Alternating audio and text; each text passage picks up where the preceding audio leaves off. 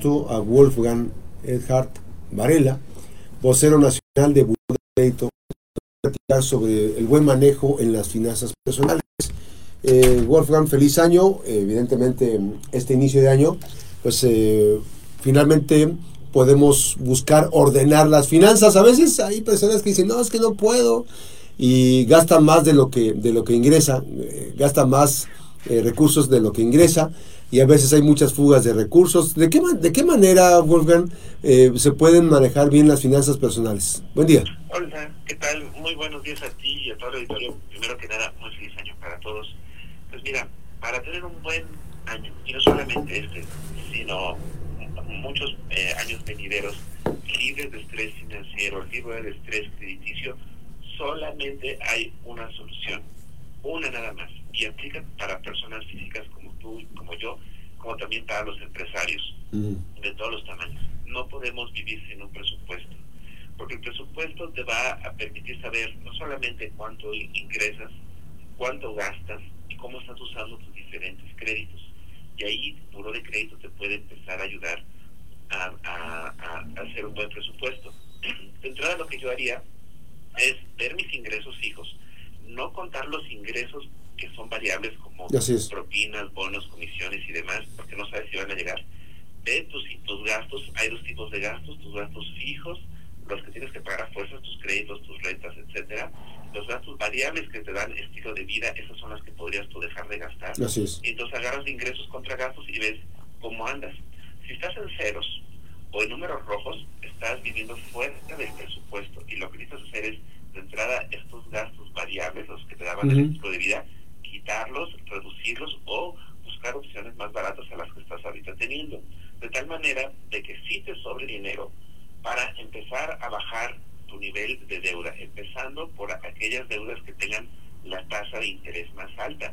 Y que hay otra cosa importante, a veces sacamos créditos sin fijarnos en los términos y condiciones y no sabemos ni cuánto cuestan. Pues si ya perdimos nuestros contratos, valdría la pena ir a las sucursales donde tengamos estas relaciones crediticias para preguntar nuevamente sobre las tasas de interés y buscar pagar por lo menos el mínimo en cada una de ellas y en las de mayor tasa de interés pagar un poco más del mínimo para ir bajando el nivel de deuda y mantener nuevamente un reporte de crédito con pagos puntuales que nos permita ganar la confianza de los otorgantes de crédito.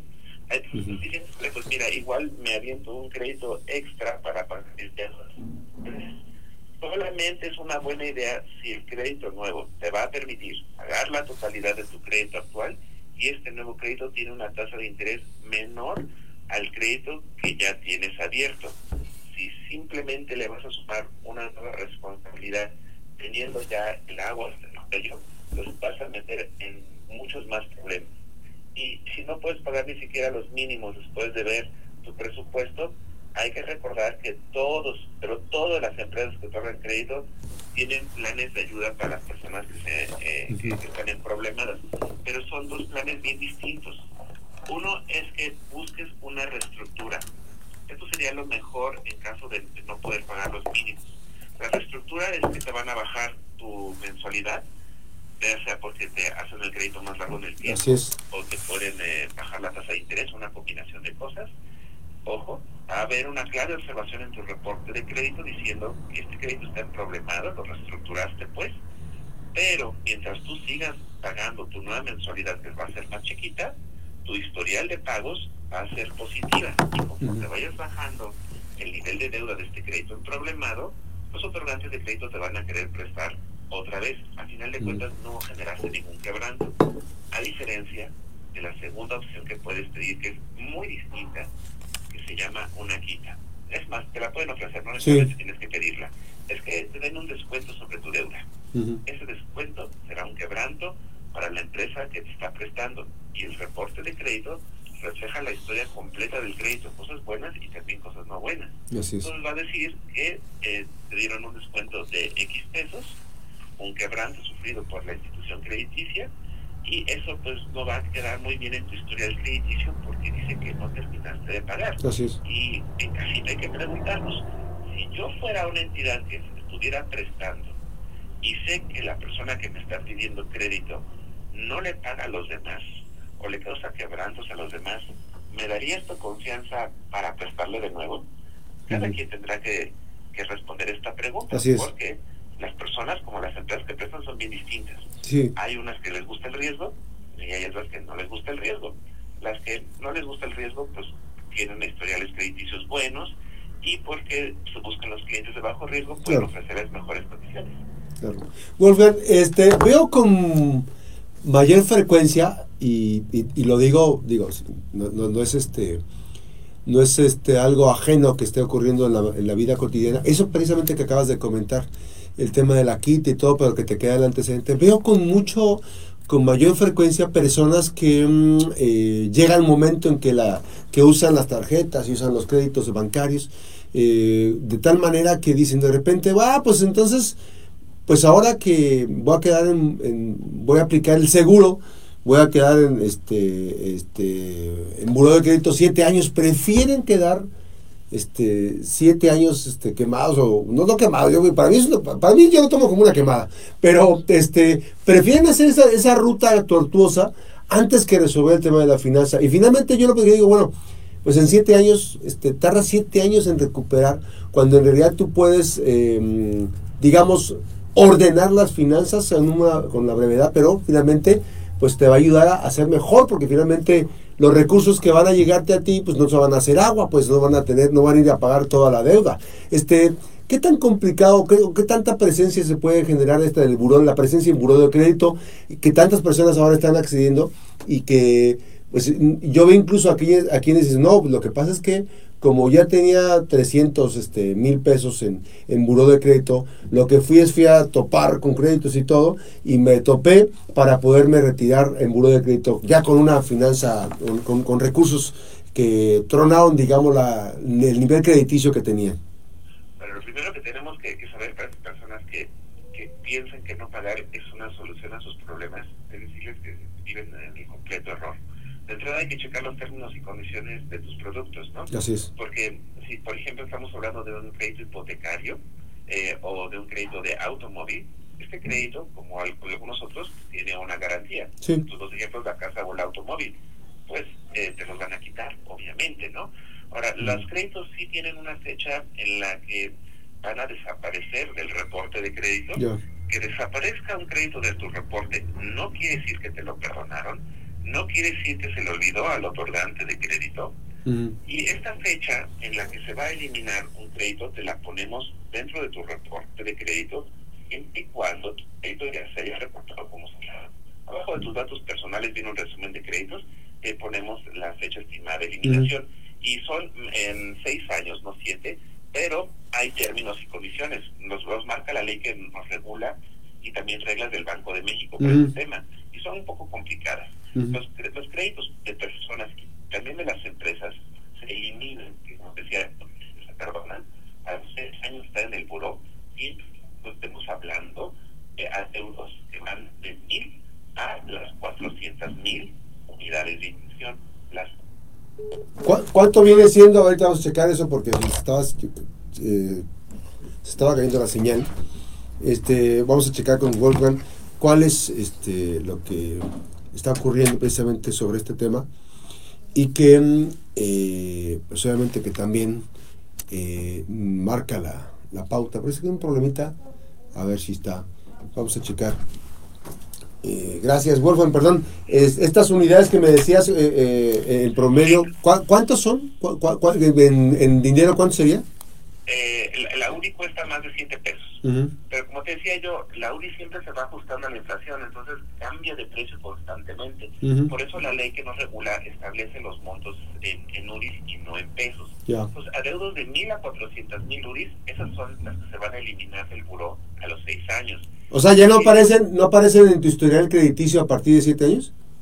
Eh, a partir de, de, seis años. Sí, estaríamos hablando de, eh, de, poco más de 3.5 millones de pesos ah, aproximadamente.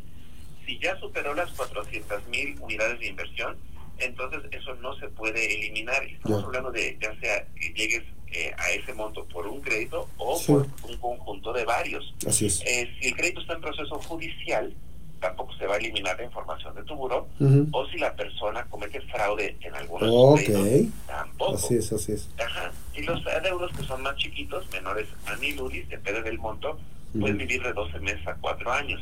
Ahora, Ujú. cada mes que tomas buenas decisiones o malas decisiones de pago, no solamente está- se va a ver en tu historial de pagos, sino también en una herramienta que la gente puede pedir, pero muchas veces no conoce, que se llama el score crediticio.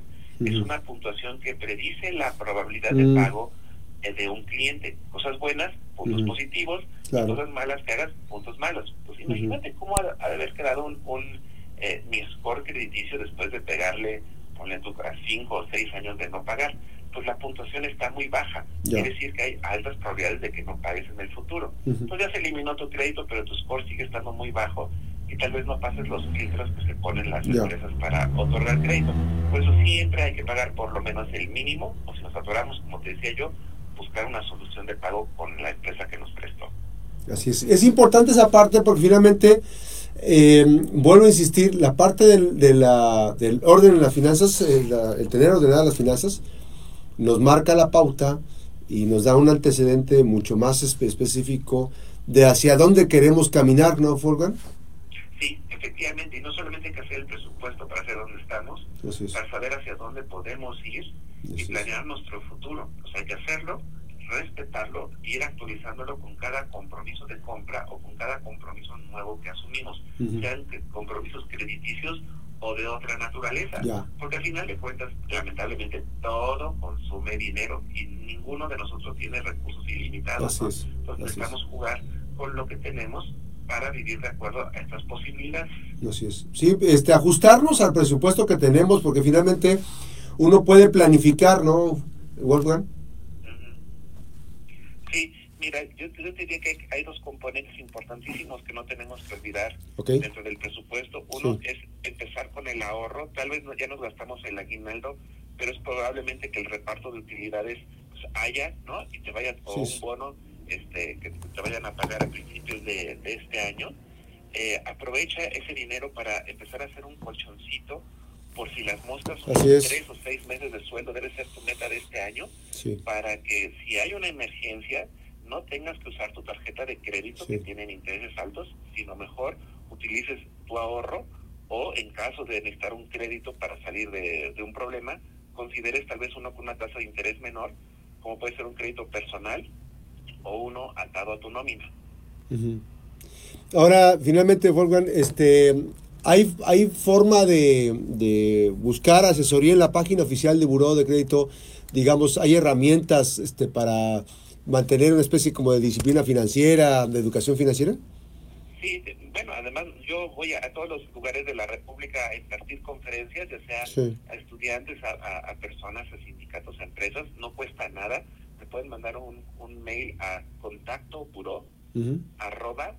burodecredito.com.mx o pueden visitar nuestra página web que es burodecredito.com.mx o Ok. si necesitan hablar con un ejecutivo para pedir su reporte y eh, que les ayude con la interpretación del mismo, Sí. nos marcan sin costo al 800 640 7920. Ahí está. Pues ese es el teléfono para eh, ponerse en contacto con Buró de Crédito. Wolfgang, eh, siempre es un gusto saludarte y gracias por esta, este acompañamiento que nos, que nos das para el auditorio de la Mejor FM. Y por supuesto, a Buró de Crédito con la preocupación de difundir información importante en estos tiempos tan importantes, fundamentales de inicio de año, donde uno empieza a planificar, a proyectar, a organizarse, ¿no? Porque no, no es, o sea, nunca es tarde para organizar las finanzas. Eh, es correcto. Más bien, no, ni hay que permitir que sea tarde. Así. Siempre hay una solución a los problemas. Por más oscura que se vea la noche, siempre hay solución. Así es. Abrazo fuerte, gracias. Buen día. Igual, adiós. Gracias, buenos días. Wolfgang eh, Gerhard Varela, él es eh, vocero del Buró de Crédito del eh, México y esto de las finanzas personales. Déjeme una pausa, 8 con 21, regresa.